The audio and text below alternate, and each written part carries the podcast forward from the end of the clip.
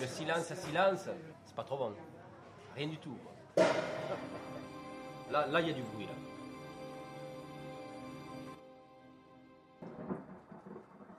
Allô? There is no such thing as Le silence. silence n'existe pas. Allô, c'est Diane. Something is always happening that makes a Il sound. se passe toujours quelque chose qui produit un son.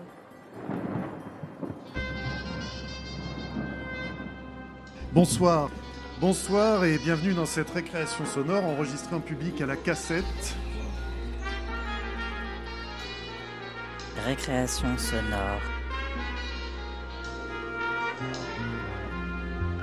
Sur Radio Campus Paris.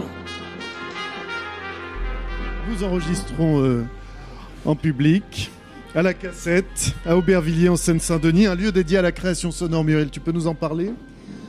Alors, ce, ce récréation sonore et celui de la semaine dernière sont enregistrés à la cassette, qui est donc le lieu de fabrique euh, sonore du collectif Transmission, qui est basé à Aubervilliers, qui est ouvert depuis l'année dernière et qui propose un ensemble de, services et d'offres autour de la création sonore.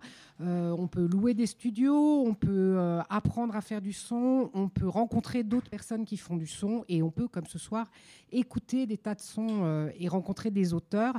Et voilà tout ce que propose la cassette, donc 4 rue L'Écuyer à Aubervilliers.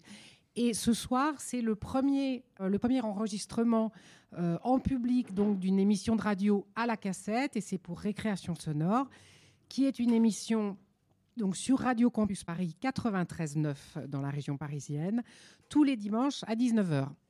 Voilà, et ce soir, euh, nous recevons Christophe Rowe, et c'est donc la deuxième émission d'une d'une série. Christophe Rowe, ingénieur du son, réalisateur, metteur en ondes. Difficile de faire une liste exhaustive de qualificatifs pour un artiste sonore à la carrière riche, euh, faite de nombreuses réalisations pour lui-même, pour les autres, euh, de collaborations avec des auteurs, avec des documentaristes, des plasticiens. Carrière jalonnée de plusieurs prix, puis qu'il a mené d'Arte Radio, qu'il a cofondé à la CSR de Bruxelles. Alors ce soir, on va écouter sa dernière euh, création qui s'appelle La nuit peut tomber à tout moment. Une création qu'il a réalisée et que Jean Lepelletier a écrite d'après son spectacle Zoo, petite loge de la perfection.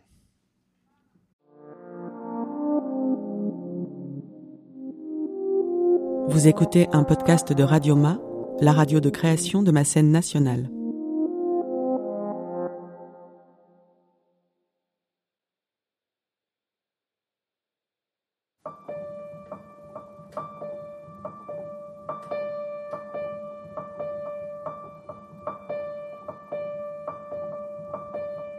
Je suis dans un frigo, un smartphone, une voiture.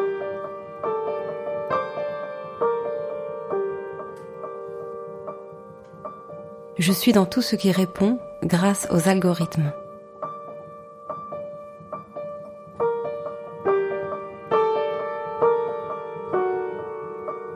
Il y a même des gens qui ont des animaux de compagnie connectés. Des petits robots qui leur font la conversation.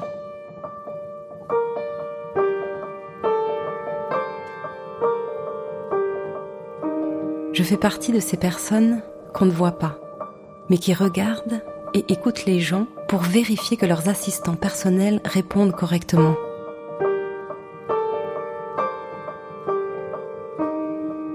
C'est mon travail. J'aime bien écouter les gens parler tout seuls. Sophie Guisset, Vincent Lécuyer, Jean Lepelletier, Marion Menant. Dans La nuit peut tomber à tout moment.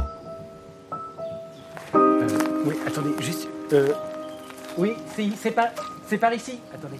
euh, oui, c'est par ici. Si vous voulez monter, c'est par ici. C'est très bien, c'est ce petit chemin. Voilà. Sur un scénario de Jean Lepelletier. Réalisation Christophe Roux.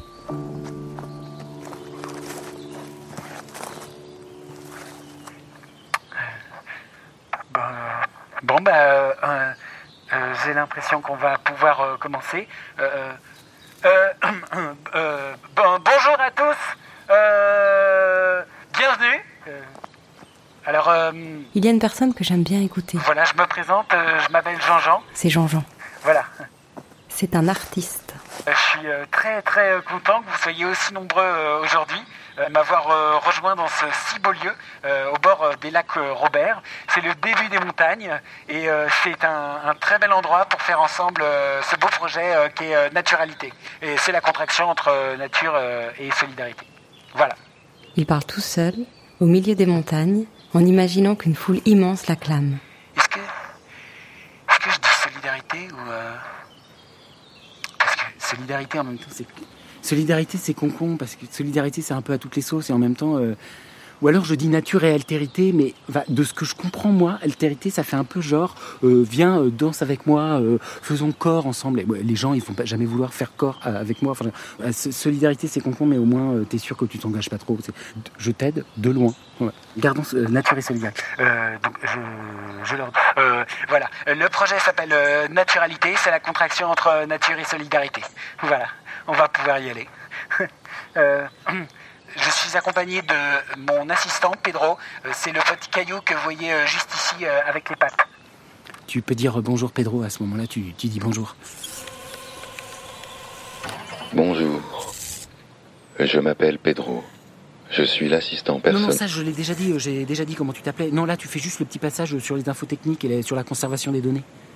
Excuse-moi, Jean-Jean, mais est-ce que ce n'est pas un peu exagéré Quoi? De parler de protection de données alors que tout le monde sait bien que ce n'est pas clean clean. Oui, enfin, on, est tous au courant que c'est pas clean clean, mais c'est juste comme tu enregistres des petits morceaux, que tu es une intelligence artificielle, on, se doit de prévenir euh, tout le monde que bon, bah potentiellement ça peut être écouté, tu, tu vois? D'accord. Vous dites les choses, mais ça ne compte pas vraiment.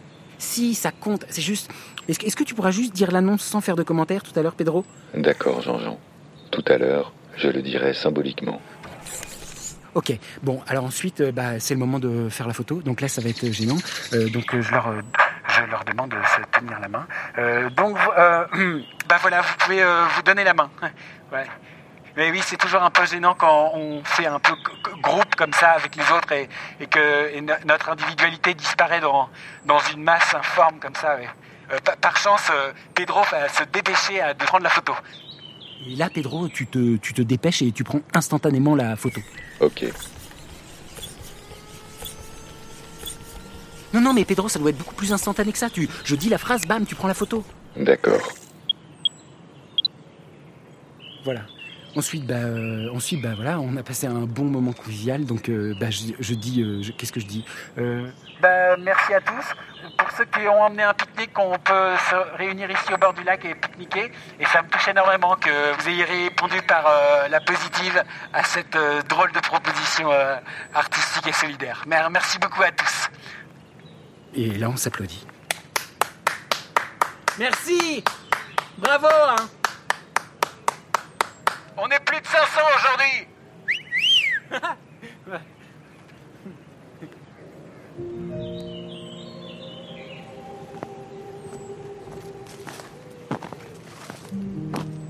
Euh, est-ce qu'on a tout, Pedro, là? Oui. Bon. J'espère qu'il y a du monde qui va venir. Sûrement. Et quelle heure, là? Il est 11h54. Oui. Non, mais il n'y a pas de raison. Enfin, je veux dire, euh, ils vont pas non plus venir en avance.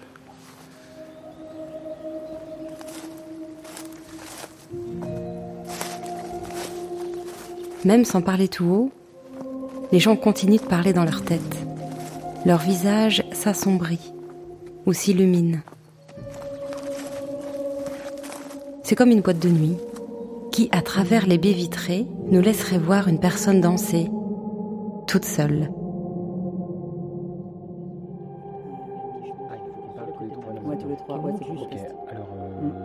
Coup, ben, là, par hasard, ce qui se passe, c'est que d'abord, il y a le problème de batterie.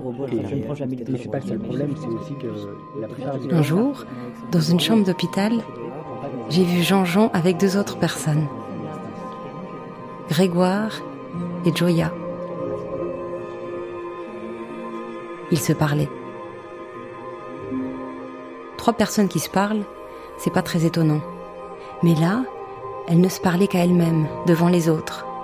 Chacune se racontait. Simplement. Apaisée. Je vais vous raconter comment c'est arrivé. Comment ils se sont retrouvés dans cette chambre d'hôpital. Je vais vous raconter leur histoire.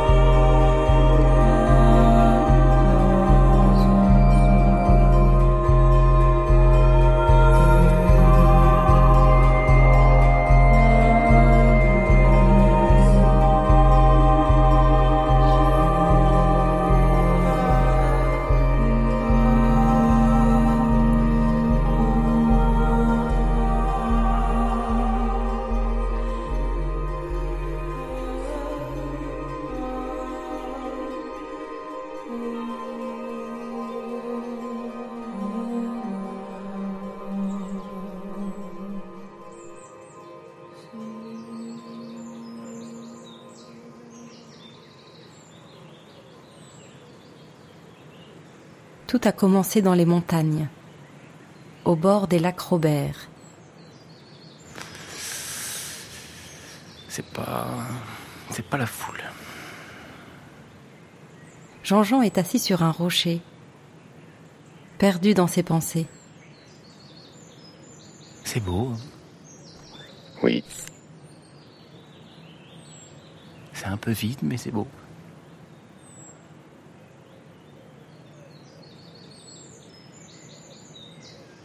Euh... Attendez, pardon, avant que les autres personnages arrivent, est-ce qu'on peut couper juste euh, l'enregistrement? De quoi? Bah, J'ai peur que les auditeurs et les auditrices ils se disent euh, Ok, super, d'accord, mais en fait, moi, euh, bah, je m'y connais pas trop, en fait. Du coup, euh, le thème m'échappe un peu. Et Hmm. enfin, j'ai peur, en fait, qu'ils se sentent un peu paumés, quoi. Effectivement, oui. Hmm. Voilà. Donc, je me permets de m'adresser directement à vous, auditeurs ou auditrices. Il faut pas vous sentir dépassé si vous savez pas exactement où se trouvent les lacs Robert. hein. Et en plus, ça n'a pas euh, d'importance euh, particulière, la position exacte euh, des lacs Robert dans la compréhension de l'histoire. Donc, vraiment, pas d'inquiétude. hein. Imaginez simplement trois petits lacs dans les montagnes, avec une eau ondulante qui reflète la, lumière du soleil. trois petits lacs calmes et tranquilles. Hmm. Merci. Jean-Jean est assis sur l'herbe, perdu dans ses pensées. Il regarde loin, Enfin, quand, juste, pardon, hein, mais quand je dis calme et tranquille, en fait, les lacs Robert, c'est quand même des lacs qui se déplacent dans l'univers à la vitesse de 2 millions de kilomètres par heure. Donc, calme et tranquille, mais relativement, euh, puisqu'ils subissent en même temps le mouvement de la rotation de la Terre, euh, puis euh, celle du système solaire, celui de la galaxie, la Voie lactée, euh, celui du groupe local aussi, où se trouve la Voie lactée, et ainsi de suite, dans des proportions euh, gigantesques et intergalactiques. Voilà. Comme nous, en fait. Hmm, ok. Là, là, en ce moment, on est en train de se déplacer à 2 millions de kilomètres par heure dans l'univers, mais ça ne, ça ne se sent pas. C'est-à-dire, comme il n'y a pas d'air dans l'univers, ça fait pas non plus. euh, Comme, comme, comme en voiture quand on ouvre les fenêtres. D'ailleurs, il n'y a pas de fenêtres. Mais même s'il y avait en fait des fenêtres sur Terre, euh, on n'entendrait pas de bruit comme ça parce qu'il n'y a pas d'air. Il y a, il y a juste rien. Si, si on écoute, parce qu'on peut l'écouter quand on veut en fait, notre mouvement euh, dans l'espace, qu'est-ce que ça fait? Rien. Ça fait rien en fait. Il n'y a pas de bruit. Ça fait rien du tout quoi. Voilà. Donc les lacs Robert, c'est juste trois petits lacs dans l'univers, calmes et tranquilles, pris dans ce mouvement gigantesque, galactique et silencieux. Hmm. C'est juste ça, lac Robert. On peut reprendre maintenant? Euh, attendez, juste pour, pour préciser, mais pour être parfaitement exhaustif, évidemment, ces lacs sont posés sur euh, des plaques tectoniques. En fait, euh, c'est les mouvements de, de la croûte terrestre, les plaques tectoniques qui bougent très lentement, un peu maladroitement, un peu comme des adolescents qui font l'amour pour la première fois. En fait, elles se montent les, unes sur les autres. Hein, voilà, et ça fait des craquements, ça- et puis, des massifs, donc notamment le massif dans lequel se trouvent les lacs Robert, qui s'appelle les Alpes, en bas desquels on trouve Grenoble. Voilà. Merci beaucoup. C'est moche, Grenoble. Hmm. Enfin, moche, moche, pas moche, c'est pas. Enfin, c'est pas moche. Je, je veux blesser personne en disant que Grenoble c'est moche, mais en fait, euh, comme la nature remonte en trois dimensions tout autour, vous pouvez euh, voir au loin euh, la beauté de la nature euh, tout, tout autour, et par contraste, vous vous dites que c'est quand même moche une ville. C'est dans ce sens-là que je dis que c'est moche. Parce que sinon, bah, c'est une super ville. Je veux dire, Moi qui ai déjà été une fois à Grenoble, je peux vous donner une petite astuce. J'en profite d'avoir la parole pour, pour vous la glisser euh, rapidement. Euh, si vous êtes au centre de Grenoble, vous prenez le bus 62. Vous allez jusqu'au terminus, le terminus des Acacias. Là, vous descendez du bus et vous allez vous dire c'est une arnaque, il n'y a rien ici, c'est une impasse au fin fond d'un lotissement. Pas du tout. En fait, c'est là où les villes en général sont pleines de surprises. C'est que si vous allez au bout de l'impasse, après le dernier garage de la dernière maison, il y a un talus. Et entre le garage et le talus, il y a un petit chemin qui vous emmène dans la montagne, seul, avec vous-même. Avec juste ce petit détail, si vous y allez, de pas faire trop de bruit quand vous passez sous le petit buisson de pépines, parce que dans le garage, il y a Grégoire qui se concentre en général, qui s'entraîne à faire des nœuds. Ah, la mémoire, la mémoire. Bon, alors, on reprend du début, Grégoire. Par exemple, il, fait le nœud euh, qui s'appelle la queue de singe. Une espèce de boule allongée comme ça qui facilite euh, le lancer de la corde. Puis c'est aussi euh, facile pour la personne qui la réceptionne. C'est au quatrième tour qu'il faut passer par en dessous, Grégoire. Pas le troisième. Ah, bon, on y va. Alors. Et c'est assez évolutif parce que il vous suffit de le desserrer un peu et de faire passer le reste de la corde à l'intérieur. Et de serrer à nouveau et ça vous donnera un nœud coulissant. Qu'on peut ensuite accrocher à une poutre juste au-dessus dans le garage. Ensuite, il, suffit de monter sur une chaise, de mettre la tête dans le nœud et de faire basculer la chaise avec ses pieds.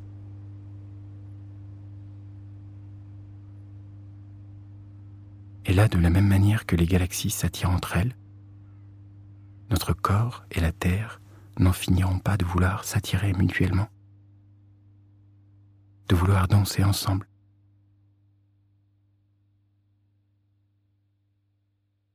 Voilà.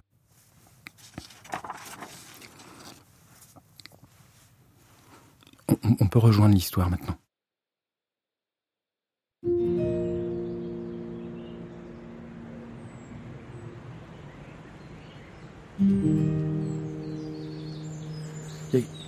C'est quelqu'un qui monte là Ah non, il prend un autre chemin. Quelle heure il est? Il est midi 42. Oui, non, mais les gens, ils. Non, mais les gens, ils prennent le temps de manger. Euh... partent pas tout de suite euh, un café, puis ils montent pas tout de suite en montagne. Le temps de digérer, non, c'est normal. Bonjour. Oh, oh vous m'avez fait peur. Pardon. Non, c'est moi, pardon. Euh, J'étais dans ma tête. Euh, bienvenue. Euh, donc, ben, voilà, vous êtes la première. On va pour la photo. Vous êtes la première. Vous, vous, venez pour la photo Bah non. Ah bon? Mais vous faites quoi là? Je marche dans la montagne. Ah oui, d'accord. Pardon, en fait, euh, c'est parce que moi j'organise un événement là. J'ai invité les gens à venir jusqu'ici euh, pour, euh, pour se prendre en photo en train de se donner la main. En fait, je vais vous donner le petit prospectus. voilà. Donc en fait, ça s'appelle naturalité, c'est la contraction entre nature et solidarité. C'est pour rappeler aux gens l'importance de la nature et de la solidarité. Mais c'était il y a une heure. C'est déjà passé? Euh. Oui, en fait, l'horaire que j'indique, c'est plus indicatif. En fait, c'est une sorte d'après-midi naturalité. Les gens arrivent un petit peu quand ils veulent, plic-ploc, tout au long de l'après-midi, quoi. Ok. Voilà. C'est pour ça que je pensais que vous veniez participer.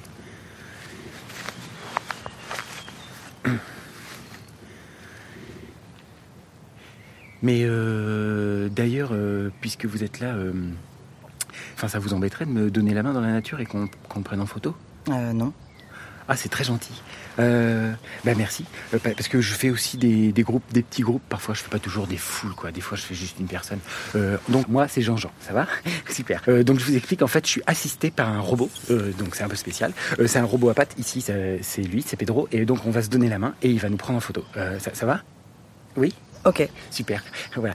Pedro, est-ce que tu peux prendre la photo, s'il te plaît? Oui, Jean-Jean.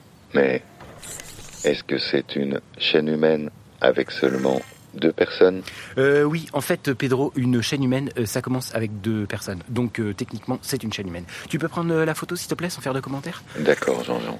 Il donne souvent son avis. voilà. Par contre, j'ai peur de ne pas pouvoir prendre la photo. Car je n'ai presque plus le... Ah merde, il n'y a plus de batterie. pardon, j'ai un petit souci technique de rien du tout. En fait, ça, ça va prendre une seconde. Je le branche et hop, il se recharge. Voilà, tac. Voilà, hop, voilà. On reste là, vous, êtes là, vous êtes bien, on est en place, il n'y a pas d- un quart d'heure, c'est rien, on a un joli paysage, on attend tous les deux comme ça, face à la montagne, un quart d'heure. Ok. Euh, si vous voulez, j'ai un appareil photo. Il y a un retardateur dessus. Ah mais oui, c'est une très bonne idée. Euh, Vous, vous accepteriez de me le, me le prêter? Ben oui. Oh, Mais c'est génial ça, merci beaucoup. Je vais me mettre là-bas euh, pour, pour, sur le rocher, je vais le poser et on va pouvoir prendre la photo. Merci, hein, c'est très gentil de votre part de me prêter votre matos. Ok, je le place ici. Euh, vous- là vous êtes très bien, je vais venir vous rejoindre juste à gauche. Je... Attends, alors, attends. Il est marrant, votre robot, il parle vraiment comme si c'était une vraie personne. Comment ça? On dirait qu'il y a quelqu'un à l'intérieur. Mais euh... Vous êtes au courant De quoi Bah, il y a personne à l'intérieur des robots en fait. Euh, c'est des voix enregistrées. Et en fait, après, les voix, euh, elles sont dites automatiquement par un, pa- un haut-parleur. Oui. Je plaisantais. Ah, d'accord, ok, c'était une blague. D'accord, parce que moi j'ai cru pendant un moment que vous pensiez qu'il y avait une petite personne à l'intérieur du robot. Non, non. D'accord, ok. C'est bon, c'est en place, c'est cadré. Je, j'a- j'appuie. Vous êtes, vous êtes prête? Oui. C'est bon. Il faut que vous me donniez la main vite, vite. Super. Et vous souriez. Enfin, vous souriez si vous avez envie de sourire. Moi, je souris. Super. Bah merci, merci beaucoup. C'est très gentil de votre part euh, d'avoir participé. Et bah moi, il me restera plus qu'à l'agrandir en immense et à l'afficher dans Grenoble, euh, notre photo. Pardon? Euh, Oui, c'est ça le projet. Enfin, la suite du projet, c'est ça. J'imprime les, les- les photos en gigantesque et je les mets sur des panneaux publicitaires pour rappeler aux gens dans la ville l'importance de la nature et de la solidarité. Mais euh, si ça vous embête d'être affiché avec moi sur un panneau publicitaire, euh, enfin, je le fais pas. Non, non, ça me gêne pas. Super. Bon, bah merci. Bonne chance. Merci. J'espère que les autres vont venir. Ouais, oui, moi aussi. En tout cas, si je les croise, je leur dis que tu les attends. Hyper sympa. Allez, salut. Salut. Et, et mer- et merci encore à toi d'avoir participé. Hein. Et attends. Et oui, il y a plein de chemins pour euh, venir jusque-là que depuis Grenoble. Donc euh, ne sois pas triste si t'as croisé personne qui vient à mon événement euh, quand t'arrives à Grenoble. Euh, voilà, c'est tout ce que je voulais dire. Et m'entends plus non plus.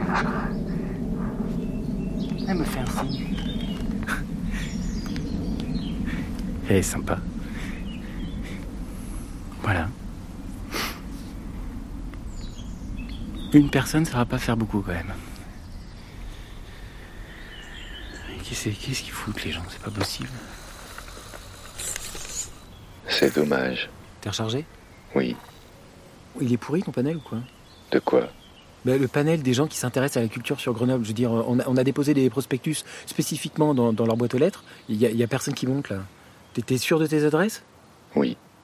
C'est un croisement de données d'abonnement, de cartes bancaires, de données de bureau de vote et de cartes de réduction. Ouais, voilà. Ce panel, c'est censé faire euh, frétiller le réel, euh, faire apparaître des concomitances in- invisibles. Il n'y a, y a- il y a rien qui se passe. Si je peux me permettre, il aurait été aussi efficace d'aller dans la ville et de donner l'info aux gens au hasard. Non, je fais pas ça. Pourquoi? Et parce que je vais pas aller dans, dans la ville distribuer des prospectus pour proposer aux gens de me donner la main dans les bois. Et pourquoi pas Mais, mais parce que c'est- humiliant. On n'est pas comme vous, Pedro. On peut pas euh, multiplier les interactions par, par milliards. Nous, ça nous coûte. Chaque, chaque interaction avec l'autre nous coûte. Ah bon? Mais oui. À la limite, à un prospectus en ville, on peut en distribuer un pour, pour, pour une entreprise ou pour une ONG, un truc qu'on peut re- renier si jamais on, on se sent ridicule. Mais en son nom propre, on va pas voir les autres en son nom propre avec une proposition personnelle. C'est- très gênant. D'accord. Les gens qui font ça, euh, qui viennent voir les autres gratuitement, c'est- les fous. C'est les, les gens seuls, c'est c'est les perdus. J'ai compris. La chaîne humaine, c'est en fait un moyen de demander aux gens de te donner la main sans paraître trop perdu. Ah, tu pensais que c'était quoi? Est-ce que ce n'est pas un peu chiffonné? Chiffonné? Je me dis que vous avez des parties de vos intentions qui sont toujours un peu dissimulées, comme si vous étiez un peu chiffonné. Mais Vous êtes fait de plein de plis et de replis, comme un tissu froissé. Est-ce que ce n'est pas beaucoup d'efforts pour pas grand-chose? Pour qui tu te prends? Moi, ça me gêne, Pedro, que tu viennes avec ton petit algorithme m'expliquer comment je dois vivre en tant qu'être humain. Ok? D'accord. Mais non, mais ne le, mais ne le prends pas comme ça, Pedro. Je vais me mettre là-bas pour voir si les gens arrivent. Mais non, mais c'est ridicule de se vexer. Je veux dire, profite d'être une intelligence artificielle pour, pour pas, pour pas te vexer. Restons dans le dialogue, dans l'écoute mutuelle. Là, c'est un conseil que je te donne. Prends-le simplement comme une information pour. dire, on l'a tous testé en tant qu'être humain. Bouder, c'est une impasse. Ça ne sert à rien. Là, tu es en train de te tromper. Dire, si c'est ça que te propose ton algorithme, il fait une erreur. Se vexer, ça ne marche pas. Pedro, c'est ridicule.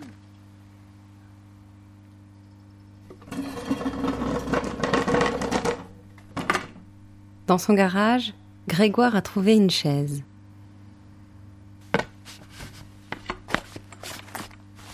Il est monté dessus.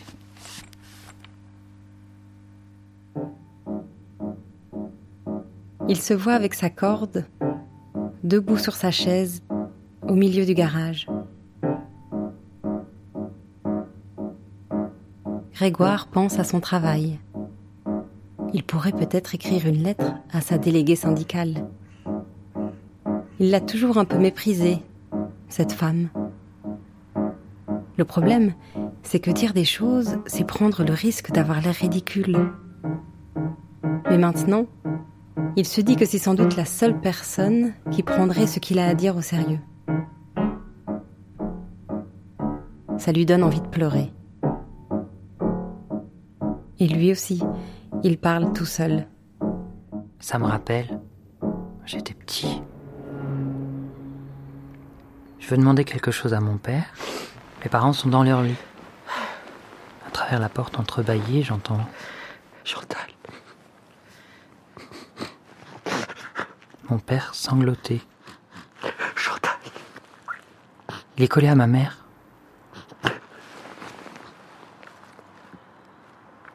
C'est demain que ça commence. Je suis ému.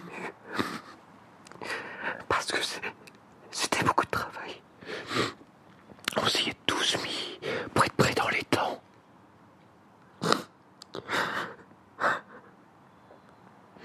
Voilà. On a fait très beau des verres. À 2,5-3%. Chantal, moi j'ai proposé 3% pour la bretelle de la sortie 26. Parce que je sais que les gens, les gens, ça les énerve de devoir contourner les montagnes. Alors, ils roulent toujours un peu trop vite dans la vallée. Alors, on a bien travaillé la courbe pour que les camions et les voitures puissent, euh, puissent y rentrer avec, avec souplesse, tu vois.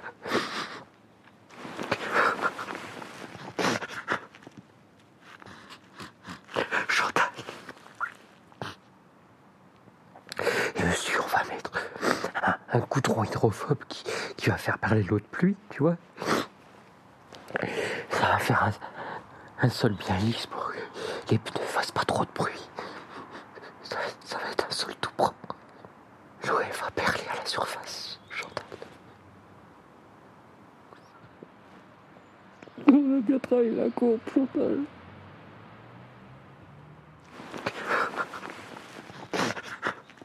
Je suis triste. Parce que maman, maman, elle fera pas ça. Elle fera pas ça. Qui a habité toute sa vie dans une maison avec, avec un sol en terre battue.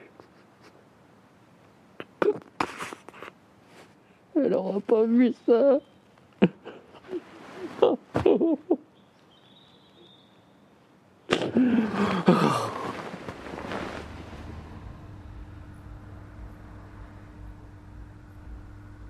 Je regarde la dalle en béton de mon garage. Je me demande si grand-mère était si malheureuse que ça d'avoir marché toute sa vie sur de la terre battue.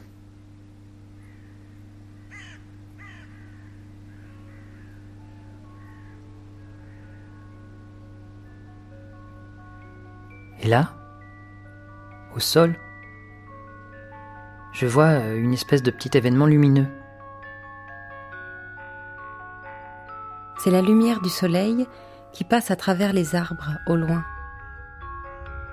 Il le fixe un instant.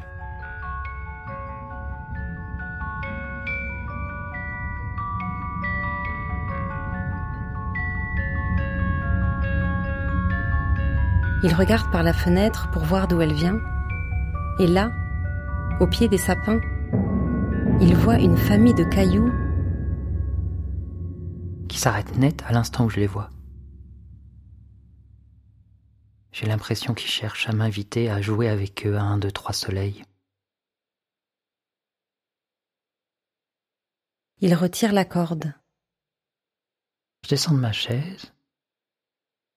Je sors du garage.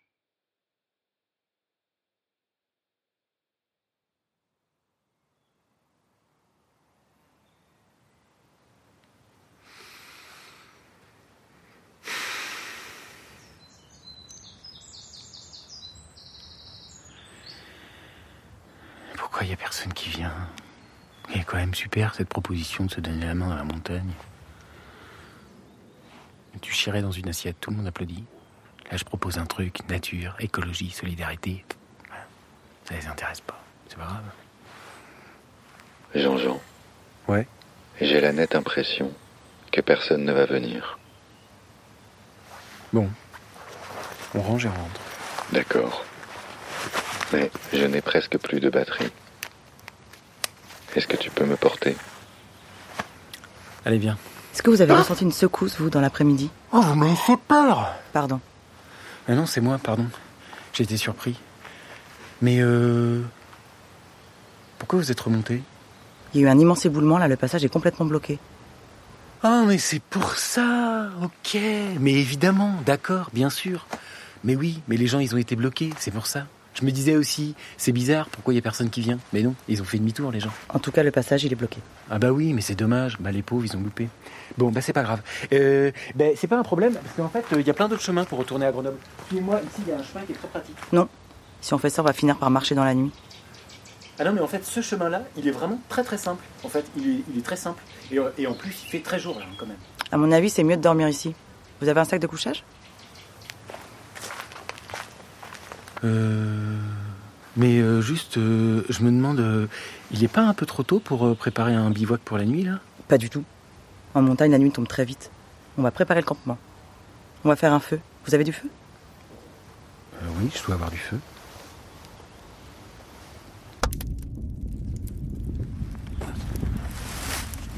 Pardon. Hop, voilà. Ah, ça rentre. En fait, je vais mettre plus là. Comme ça. Ok. Bon.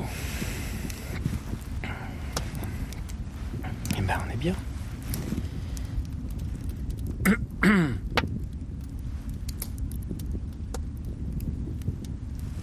Euh... Excusez-moi.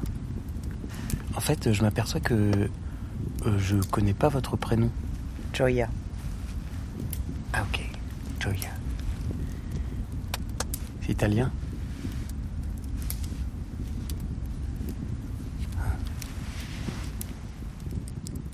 Et vous faites quoi dans la vie, Joya Je suis militaire. Je suis lieutenante dans l'armée. Et sculptrice. C'est militaire sculptrice? Je suis militaire réserviste et sculptrice de profession. Ah oui, d'accord, oui, d'accord. Sculptrice de profession, d'accord.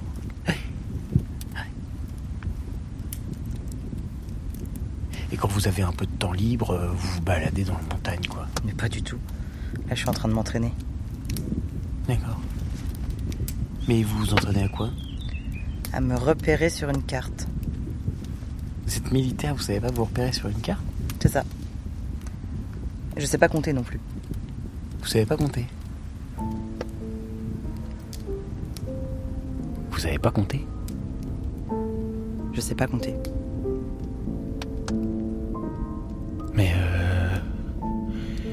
Vous ont rien dit dans l'armée parce que ça doit être vachement handicapant.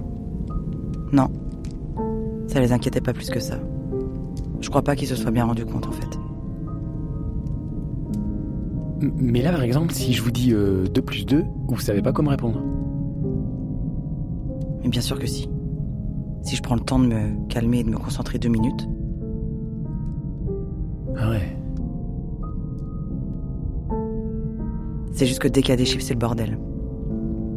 Si on me dit, vous avez le casier 424, et ben moi, quand j'arrive devant les casiers, je sais pas si c'est le 424 ou le 525. C'est le bordel.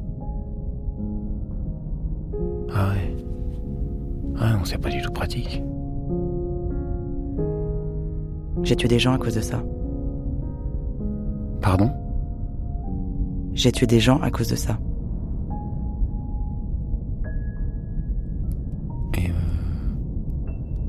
Ça, avec votre problème de calcul, vous avez tué des gens C'était à l'exercice final de la formation pour devenir lieutenante. C'était pour de faux. Les gens sont pas vraiment morts, c'est un exercice. Bien sûr, c'est un exercice. Bien sûr, c'est pour de faux. Mais bon. Ok. Mais ça veut dire que depuis tout à l'heure, quand vous me dites qu'il est trop tard euh, pour rejoindre Grenoble, en fait, vous en avez absolument aucune idée Non. Ok. Parce qu'en en fait, là, si on observe autour de nous, il fait encore très jour. Enfin, je pense qu'on aura tout, tout à fait le temps de rejoindre Grenoble. Non. Mais si. En fait, euh, il faut que vous vous rendiez compte que Grenoble, c'est juste en dessous là. C'est-à-dire que en deux heures grand max, euh, on aura, on aura rejoint la ville. Non. Grenoble, on y est peut-être dans dix minutes, on y est peut-être dans quatre heures. Grenoble, on. Rallongez-vous. Pardon? Allongez-vous tout de suite, la nuit peut tomber à tout moment. Mais en fait, euh, non. la nuit peut pas tomber d'un coup comme ça. Là, il est en... En montagne, c'est différent. C'est juste qu'il est 5 heures de l'après-midi, donc ça ne... Faites-moi confiance et allongez-vous tout de suite avant de vous faire surprendre. Ok. Ça, ça va. Je, je m'allonge. Ne vous énervez pas. Bon. Je n'en reviens pas. Plus, j'ai pas du tout sommeil. On dort.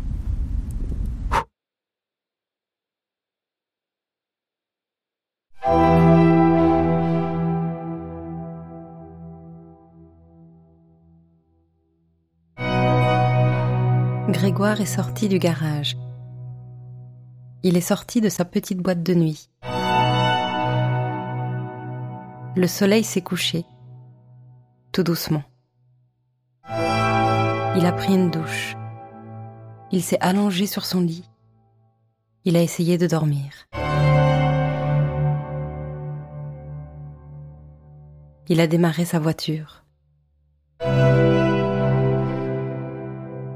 Il a regardé le soleil se lever sur l'autoroute.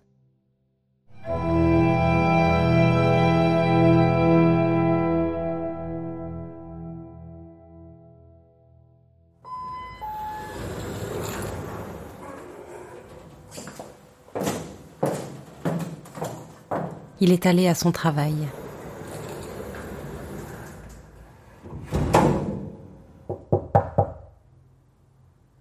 Il est rentré dans le bureau de son manager.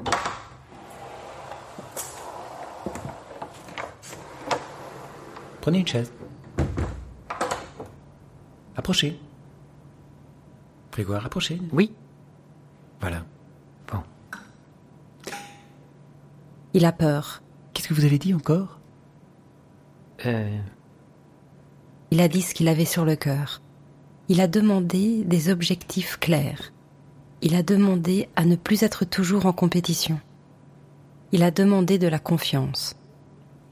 Je trouve ça très touchant, votre témoignage dans mon bureau.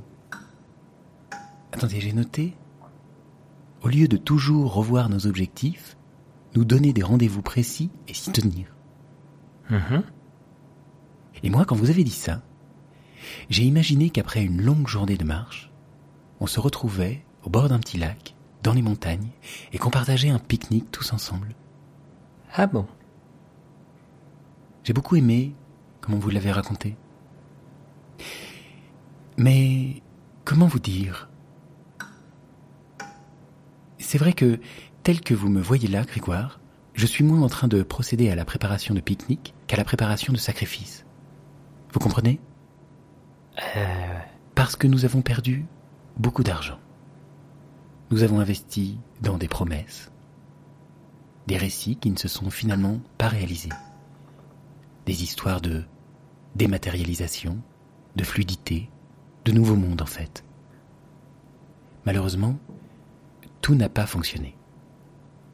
c'est vrai qu'on a acheté un peu cher les droits de la 3G, par exemple.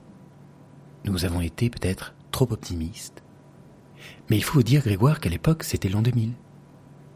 On s'est un peu emballé pour des start-up qui se sont avérées être des planches pourries. Vous comprenez? Grégoire? Hum Vous comprenez? Oui. Le problème, Grégoire, c'est que ces erreurs, nous les avons faites dans un monde humain. Et dans un monde humain, ça fonctionne un peu comme dans un conte. Je vous explique. Si dans un conte, le roi tombe de cheval devant tout le monde, il ne peut pas remonter sur son cheval et prétendre garder la même stature. Et pour la dédire, il n'y a pas mille solutions. Le roi peut abattre le cheval, ou bien violenter gratuitement quelqu'un qui passe par là. Mais mieux encore, il peut se couper lui-même un petit doigt. Ça paraît absurde dans un monde matériel et réel, mais dans un conte, symboliquement, c'est très fort. Grégoire a la tête baissée. Il regarde la moquette. Quand vous passez vos bilans de compétences, par exemple, que vous réussissez toujours d'ailleurs, eh bien, soyons honnêtes, Grégoire. Qu'est-ce que vous pensez de ceux qui échouent Ils auront beau venir vous dire qu'ils n'aiment pas ce genre d'évaluation ou qu'avec leurs enfants ils sont fatigués, vous allez leur sourire, mais au fond, pour vous, ils auront perdu un peu de leur valeur. Elle n'est pas tout à fait droite, cette moquette. S'ils veulent la retrouver, ils devront soit réussir mieux que vous la prochaine fois, se donner d'eux-mêmes des tâches ingrates. Personne s'en préoccupe. Ou encore, humilier un de leurs collègues moins performants qu'eux. Bref. Mais pourquoi tu penses à cette moquette? Pour les entreprises, c'est la même chose. En résumé, Grégoire, notre roi est tombé par une erreur de jugement, et vous êtes le petit doigt qu'on essaye de lui couper. Et c'est un peu de votre faute. Parce que c'est vrai que vous êtes toujours simplement satisfait de vous appliquer. Grégoire, est-ce que vous connaissez Ulm? Non. Ulm dit Rien n'exerce un plus grand effet pour réguler nos passions, pour convertir la souffrance en plaisir que l'accoutumance et la répétition. À l'époque, sur cette moquette. Réussir vos bilans, c'est d'une certaine manière avoir le plaisir de n'avoir qu'à répéter. Improviser des fêtes avec les collègues le vendredi soir. Parce que la répétition engendre de la facilité. Et on dansait ensemble jusqu'à la sueur. On savait transformer notre fatigue en plaisir. Votre cerveau, c'est un petit peu comme un enfant qui court sur des rochers. Il saute de l'un à l'autre sans être vraiment sûr d'où il pose les pieds. Et on était heureux. Évidemment, c'est grisant, mais ça lui demande énormément d'énergie. Ça lui procure du stress. En fait, s'appliquer aux mêmes choses, c'est repasser toujours sur les mêmes rochers pour rassurer notre cerveau. Ça me rappelle et le problème, vous, quand la nuit, avec les collègues, c'est que vous vous êtes un peu trop concentré sur la connaissance de votre petit chemin sur les rochers. On se dépêchait de réparer le réseau de téléphone. Seulement, quand la tendance devient l'évolutivité, dans notre petite camionnette, le surgissement, pour que le lendemain personne se rende compte de rien, votre petit chemin méticuleusement suivi, ça n'intéresse plus personne. Alors que c'était grâce à nous Vous comprenez? Avec les collègues. Vous comprenez? Que ce miracle était possible. Grégoire? Euh, oui vous êtes devenu une sorte de poids pour les autres. Il faut que vous vous rendiez compte, Grégoire, ce n'est plus le monde de votre grand-père, avec ses petites moustaches bien taillées et son costume bien mis. Maintenant, je vais me lever, je vais me rapprocher de vous, et je vais finir de vous expliquer comme vous n'avez absolument aucun intérêt. Épuisé nerveusement, J'espère que vous allez enfin démissionner. Et je compte d'ailleurs sur votre entourage pour finir ce sacrifice en beauté. Par je ne sais quel, vois ça comme une opportunité, Grégoire. Ou bien, il faut aussi que tu apprennes à te remettre en cause. Ou même, un de vos enfants qui vous dira peut-être, mais, quand tu étais petit, c'était quoi ton rêve? Papa.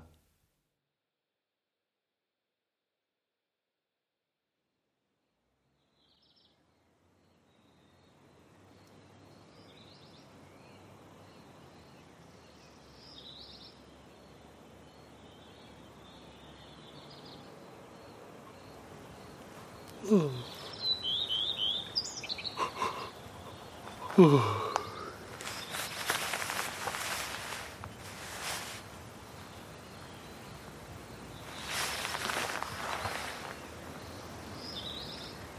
瑞亚。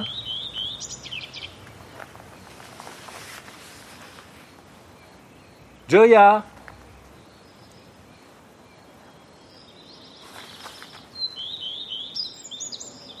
Joya Joya Je sais pas, on aurait pu prévenir. On aurait pu me réveiller. Non. Joya est partie pendant la nuit. Il aurait préféré qu'elle l'attende pour descendre ensemble à Grenoble. Le pauvre.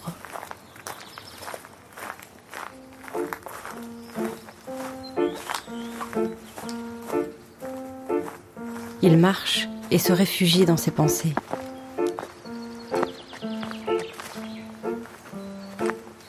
Un cerveau, c'est comme une petite tanière avec à l'intérieur des milliards de galaxies qui se donneraient la main. C'est très beau. Et ça pétille.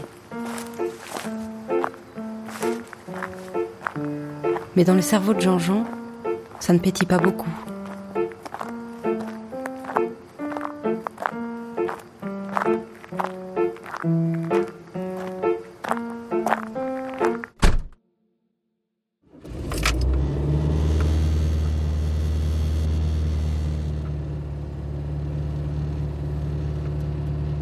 Grégoire observe depuis sa voiture les drapeaux de l'entreprise. Sans vent, comme lui. Il ne sait pas trop où il va. Peut-être chez lui, dans son garage. D'évacuer tout antagonisme, d'évacuer du même coup toute politique aussi. Il n'y a plus de débat. Une femme parle. Il n'y a plus de discussion.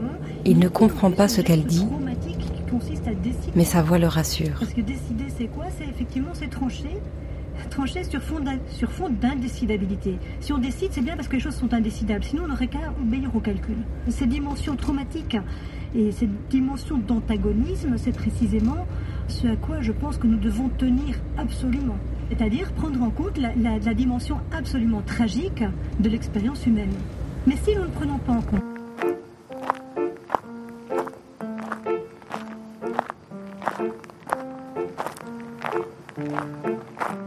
Jean-Jean se sent immensément seul. Il marche sans trop savoir où il va. Quand soudain, C'est quoi ça? Attends, mais c'est une main?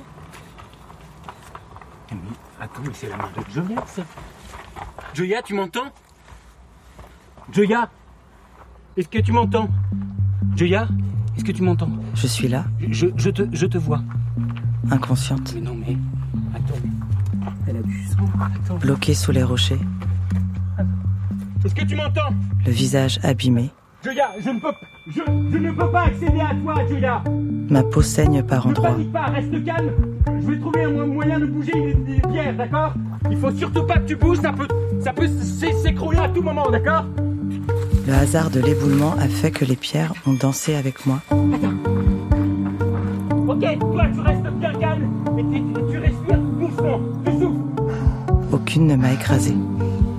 calme, d'accord Le seul truc que t'as à faire, Joya, toi, c'est de respirer. Moi, je m'occupe de tout, d'accord Je vais trouver un moyen de bouger ce caillou. Attends, je vais chercher une branche. Je vais essayer de faire levier avec ce bout de bois.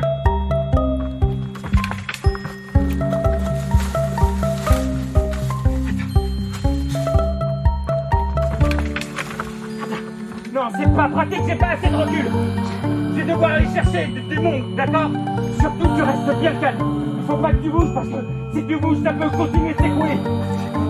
Même, même, même si t'es inconscient, je t'en prie, Joya, ne bouge pas. Si tu te réveilles, tu bouges pas. T'attends qu'il y ait quelqu'un qui vienne, d'accord? Je descends à Grenoble. Dans 10 minutes, je reviens. Non, peut-être pas dans 10 minutes, mais, mais peut-être que le temps de rebuter, de trouver quelqu'un.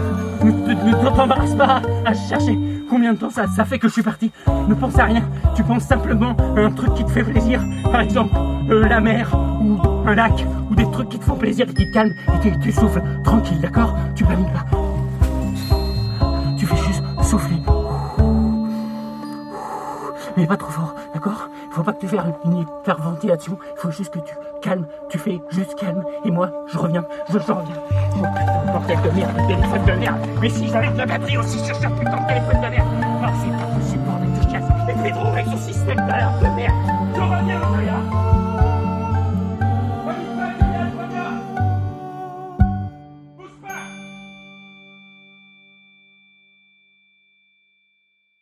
Téléphone à la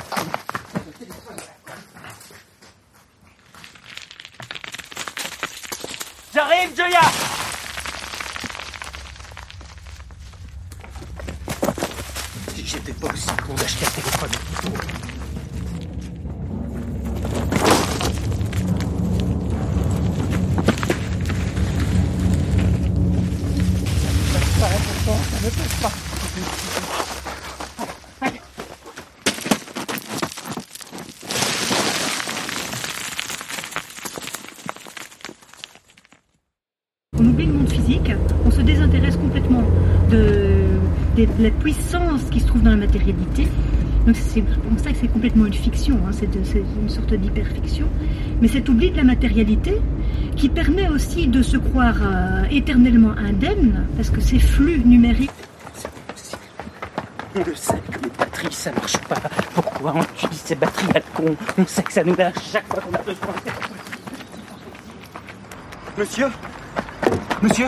Monsieur, baissez votre vitre Monsieur, s'il vous plaît, baissez votre vitre Il y a quelqu'un qui est un, un éboulis. Il y a quelqu'un qui est avalanche, je sais pas comment on dit. l'environnement de chacun. Vous avez un téléphone, vous avez un téléphone et euh, il faut appeler les secours, il y a quelqu'un qui est bloqué sous une avalanche. Pardon? Il y a quelqu'un qui est bloqué sous une... Je sais pas comment on appelle, c'est une avalanche de cailloux, elle est bloquée sous les cailloux. Faut se dépêcher. Oui, mais... Est-ce que vous pouvez téléphoner? Non, mais euh, excusez-moi, mais je n'ai pas de, de portable, alors euh, peut-être qu'on peut téléphoner. J'ai un fixe à la maison, alors peut-être qu'on peut téléphoner de, de là-bas. Attendez, je vais... euh, Il faut que... Mais vous êtes en train de vous garer là Oui. Mais non, mais enfin, ne vous garez pas, il faut, il faut aller appeler maintenant. Elle est, elle est au bord de la mort là, il faut Ah, appeler maintenant. monsieur. Oh, excusez-moi, je suis un peu troublé, mais c'est parce que je, je, je viens de perdre mon emploi. Je viens de perdre mon emploi. Oui. Je viens de perdre mon emploi. Oui, excusez-moi. C'est laquelle votre maison Mais dépêchez-vous, monsieur. je ne me dépêche, je me dépêche.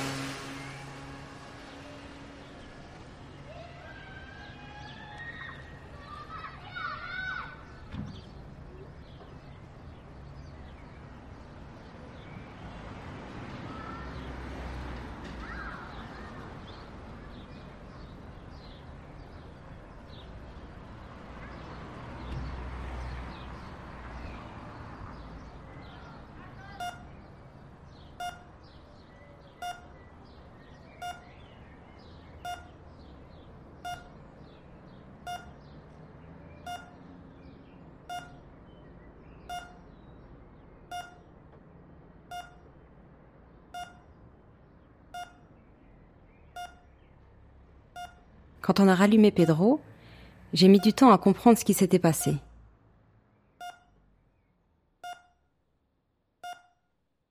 Joya était dans un lit d'hôpital, entourée par Jean-Jean et Grégoire. Non, mais je passais juste par là, en fait. C'était, c'était complètement au hasard. J'étais juste en train de marcher, je faisais une. J'étais juste en train de faire une randonnée, en fait. euh, Comme une. voilà, pour euh, m'entraîner à me repérer sur une carte. euh, Je sais pas vraiment ce qui s'est passé. Je l'ai vu reprendre connaissance. Parce que moi, j'ai des gros problèmes à me repérer sur une carte. Moi, C'est parce que je suis dyscalculique. d'un moment. En tout cas, je me suis retrouvé dans Un peu original. En les écoutant se raconter tous les trois, euh, Ouais, c'est juste que j'ai du mal avec les chiffres. euh, j'avais l'impression que leurs histoires, tout bêtement. la manière dont ils se racontaient, les faisaient exister un peu plus à leurs yeux. Je me suis retrouvé, mais Ça fait comme une espèce de- vraiment par inadvertance. Moi, je suis le- en fait. Et j'ai été sauvé, bah, mais alors donc, d'abord, euh, j'ai je été reconnais, par en un fait. souvenir. Tu sais ce que c'est Dans ce geste. euh. J'ai du mal avec tous les chiffres. Bien sûr, en étant objectif, on voyait bien qu'il commettait plein d'approximations, d'omissions et d'inventions pour se décrire. Mon, carrément mon, mon histoire. de cette espèce de petit moment, ben, Il danse seul. Il parle tout seul. Il passe d'un geste à un autre, d'un sujet à un autre, sans vraiment connaître la suite. Mais je me suis dit, en les voyant s'exprimer, que ça leur donnait de la force et du charme, d'être seuls, mais de continuer de danser dans leur petite discothèque abandonnée. Et, euh, et nuit est tombée. Et il m'embêtait avec ses histoires de retour sur Grenoble. euh, Ils inventent, À chaque fois que ça se termine, Il en avait pas du tout conscience. que de ça. et ils parlent. nous rendre complètement à notre solitude. Et c'est pas grave. Étrange.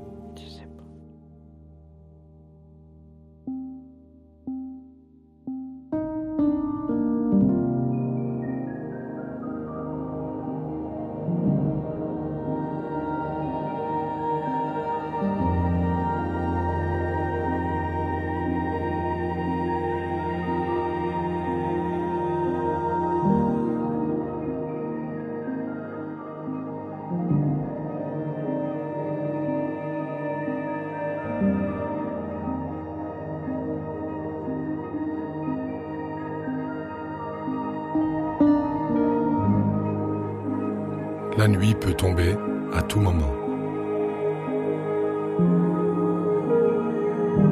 D'après Zo, un spectacle écrit et mis en scène par Jean Le Pelletier. Avec Sophie Guisset, la narratrice, Vincent Lécuyer, Grégoire et le père de Grégoire, Jean Le Pelletier, Jean-Jean et le manager, Marion Menant, Joya.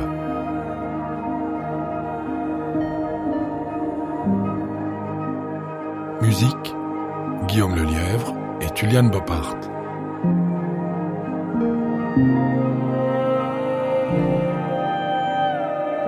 Prise de son, Dimitri Merchi et Christophe Rowe, avec l'aide de Gaëtan André.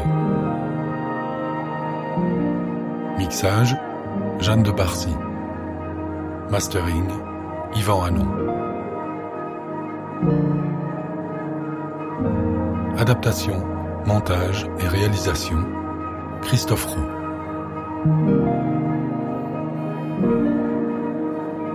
Une production Radioma de la scène nationale du pays de Montbéliard.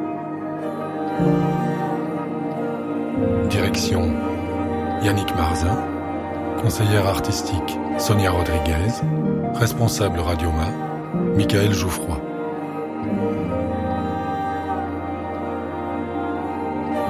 Production exécutive Babel Fiche. Chargé de production Aurélie Brousse.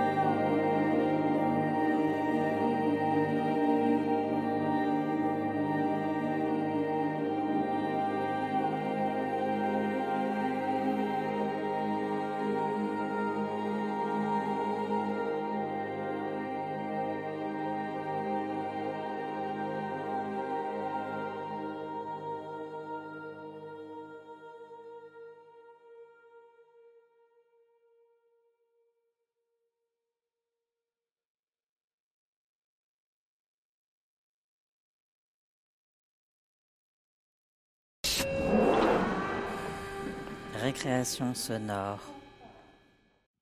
près des lacs Robert. Est-ce que euh, est-ce qu'il y a des questions pour Christophe dans le public? Euh, moi, j'avais une question. C'est donc que c'est euh, une adaptation d'une euh, pièce de théâtre, si j'ai bien compris. Et euh, je voulais savoir comment enfin, comment tu as fait ce travail hein, d'adaptation euh, de, de l'histoire ou peut-être des personnages. Enfin, moi, j'ai pas vu la pièce de théâtre, donc je ne sais pas jusqu'à quel point tu as modifié des choses ou inventé même autre, d'autres choses. Ben, Il y a eu. euh, bah, le premier travail, c'était de réduire parce que la pièce faisait 1h40.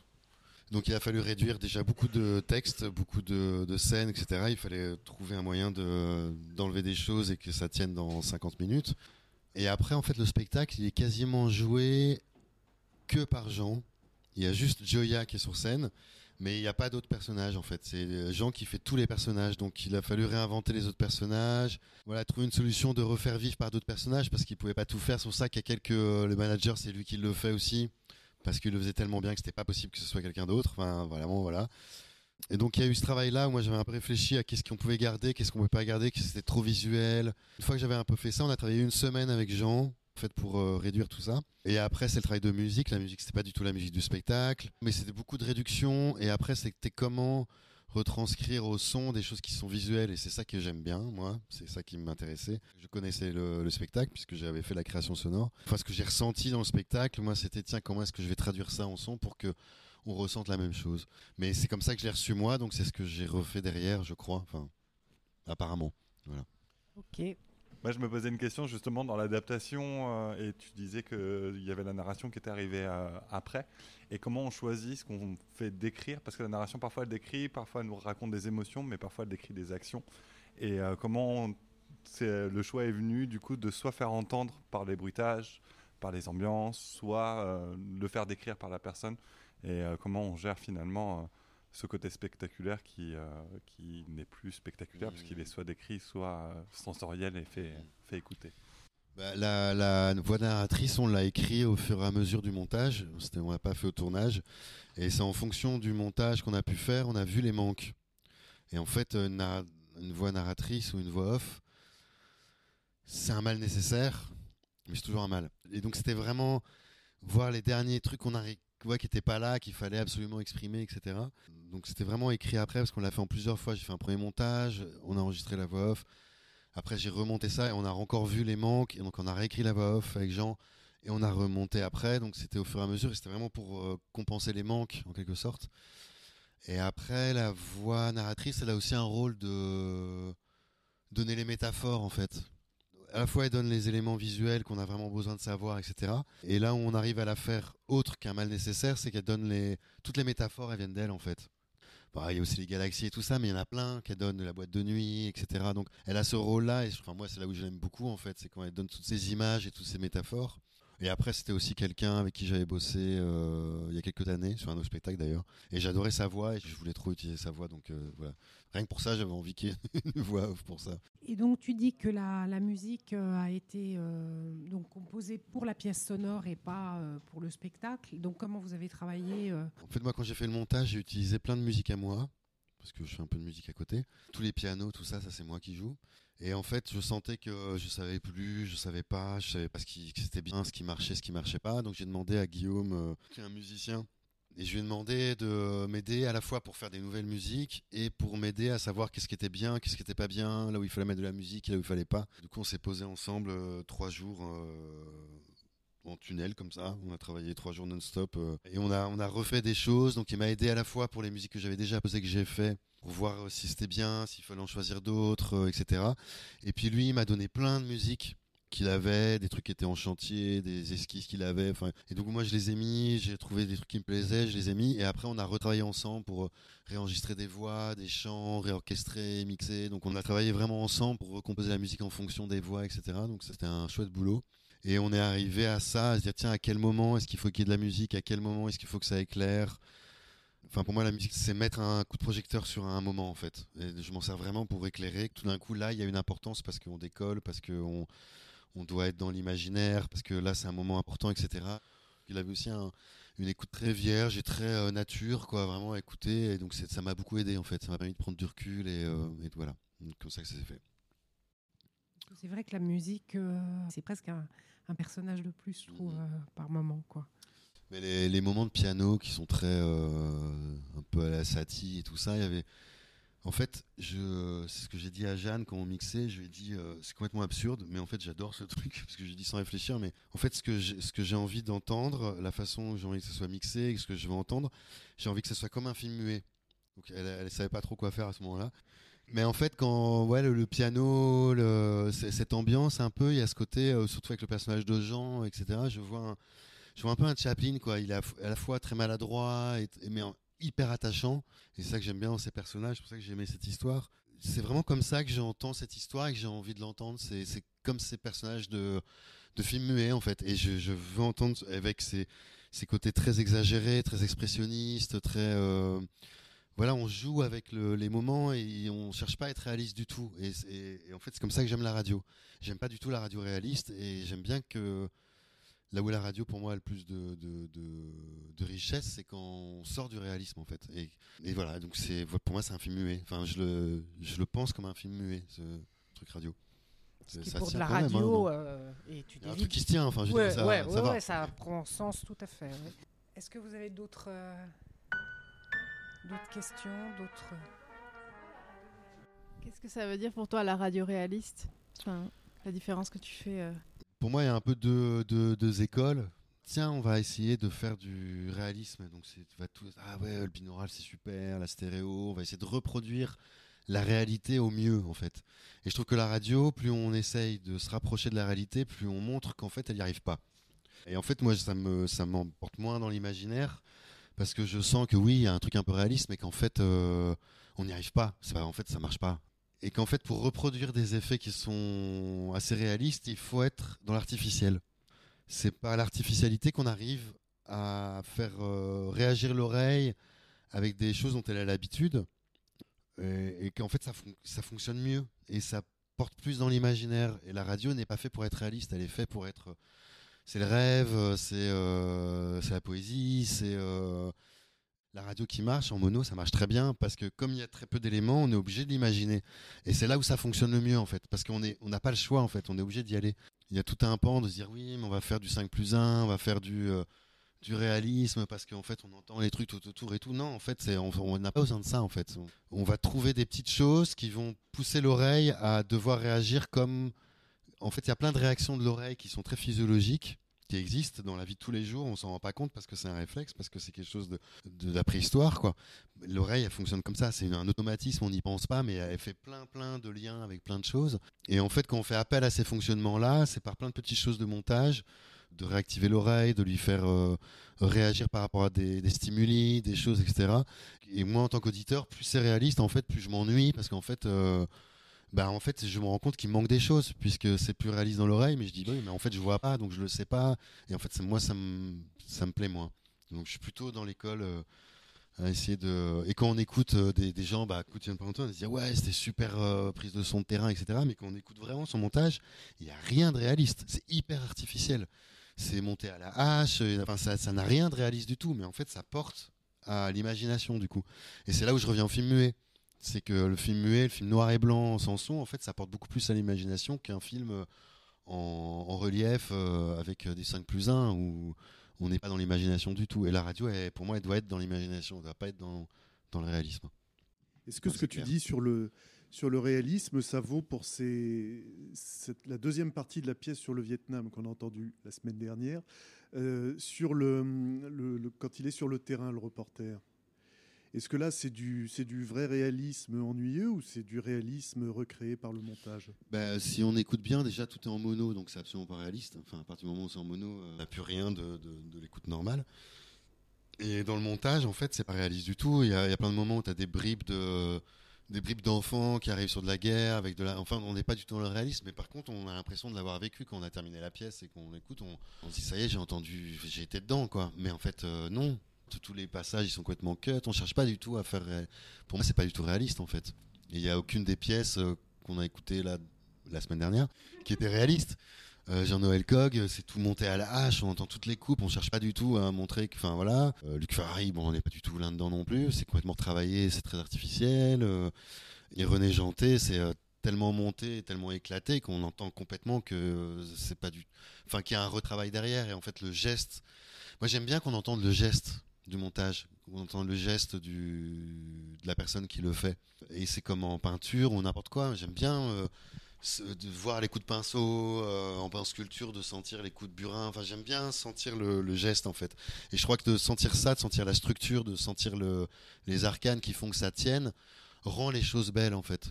C'est comme les églises gothiques ou quoi. Tout ce qu'on voit, c'est tout ce qui c'est la structure qui permet que ça tienne, qui est apparente.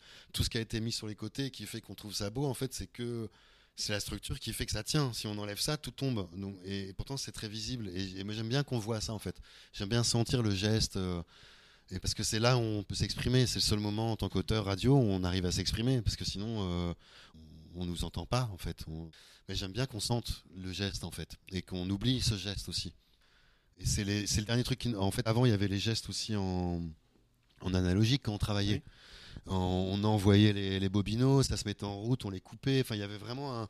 C'était un instrument. On montait, on mixait en même temps et on lançait les, les bandes. Il y avait vraiment un geste qu'on n'a plus du tout.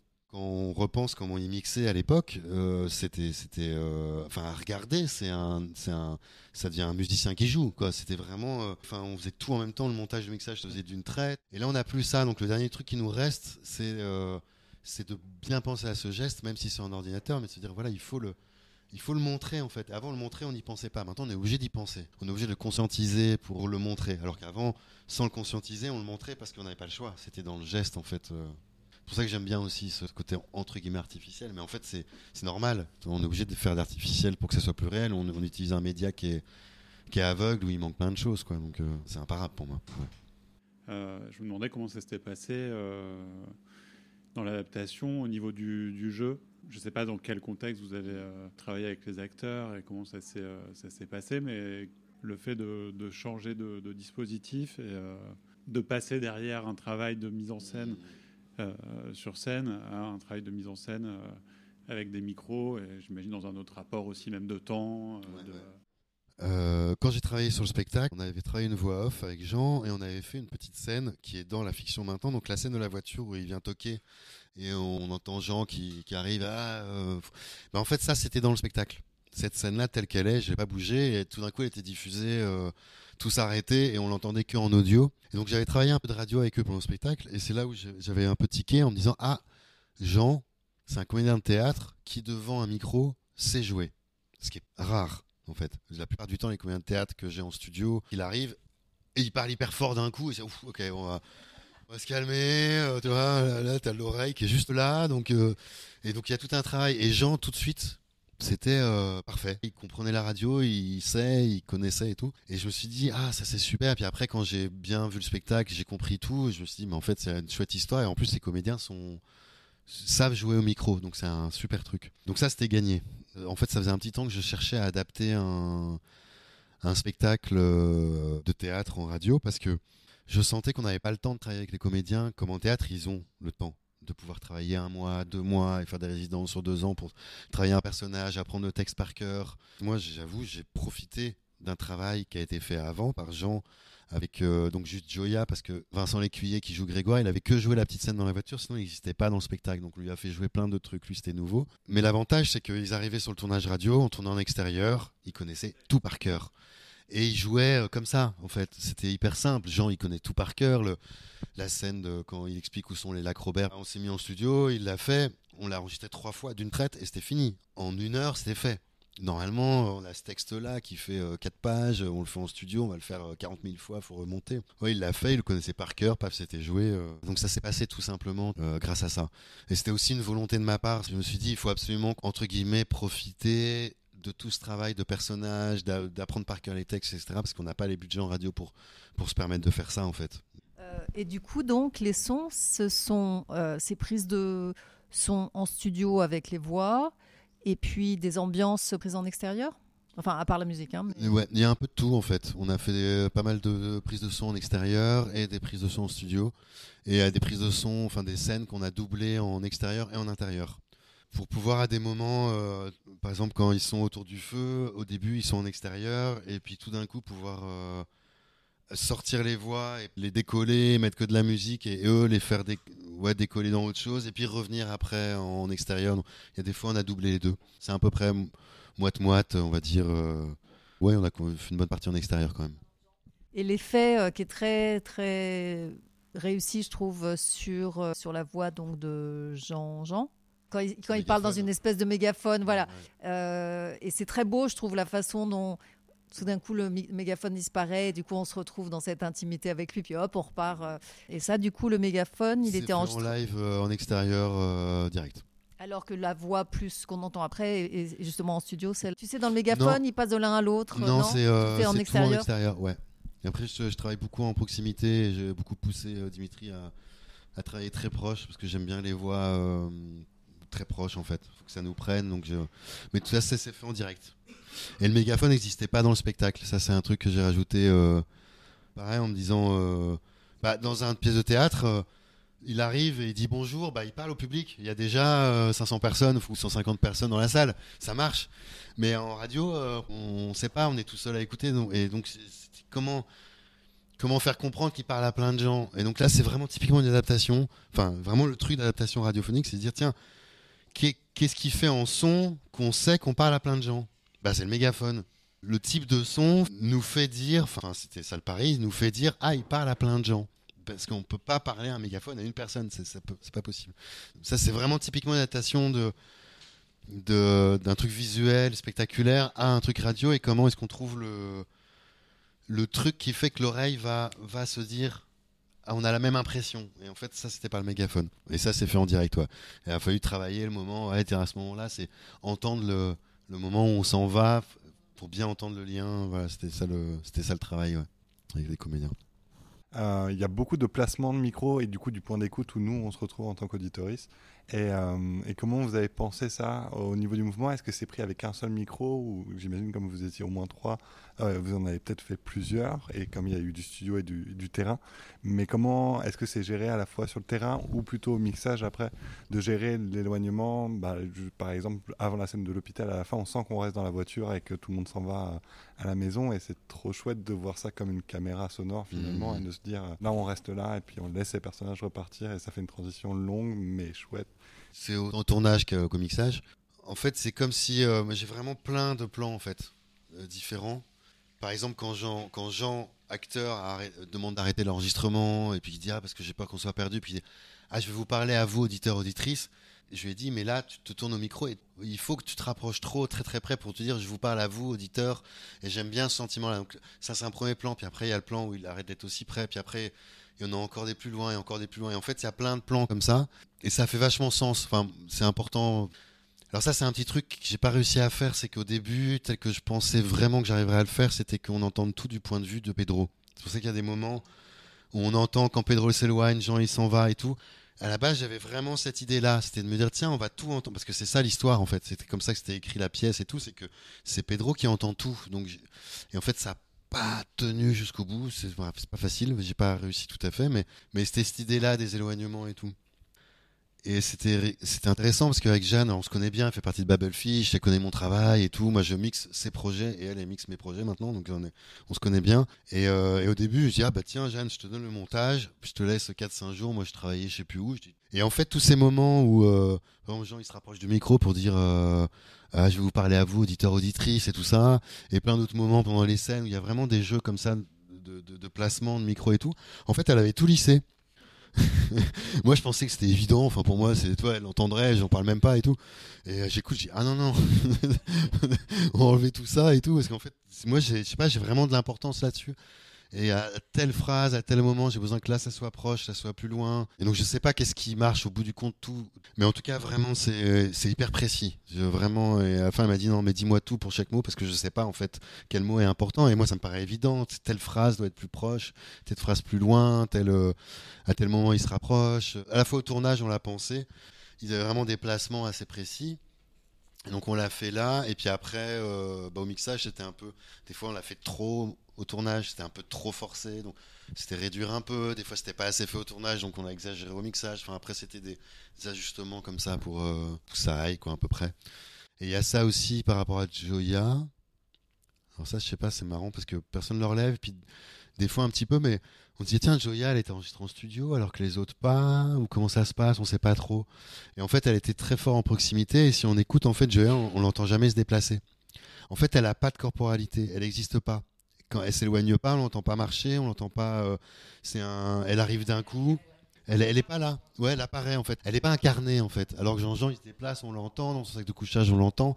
Mais elle, pas du tout. C'était vraiment une volonté. En tout cas, c'est très volontaire quoi. Parce qu'elle apparaît, elle disparaît. Quand elle dit je m'en vais, en fait, c'est un avion qui passe. Et, en fait, elle n'existe pas. C'est qu'une voix, c'est tout. Il y, avait, y plein de scènes où quand elle devait arriver d'un coup, bah, elle était là, puis Jean y jouait, puis elle bougeait pas, puis tout d'un coup elle parlait, mais parce que on voulait pas, je voulais pas qu'on l'entende. Donc c'est très volontaire aussi, ouais. Voilà. Et j'aime bien, parce que je trouve que c'est une magie de la radio, c'est qu'en fait un personnage peut arriver d'un coup et partir, peut être désincarné, on l'entend pas, puis un autre on entend ses vêtements, on sait pas, puis tout d'un coup tu as un personnage, en fait on entend. Et ça change de qu'elle soit pas incarnée, qu'on n'entende pas ses déplacements, sans s'en rendre compte vraiment. Il y a quelque chose qui est bizarre en fait. Elle a un truc bizarre et en fait généralement personne n'arrive à, savoir qu'en fait c'est parce qu'on n'entend pas ses déplacements qu'elle n'est pas incarnée. J'aime bien ce jeu en fait. Je sais pas trop où ça va, mais en tout cas il y a un truc que j'aime beaucoup quoi. Voilà voilà, on va aller prendre un verre.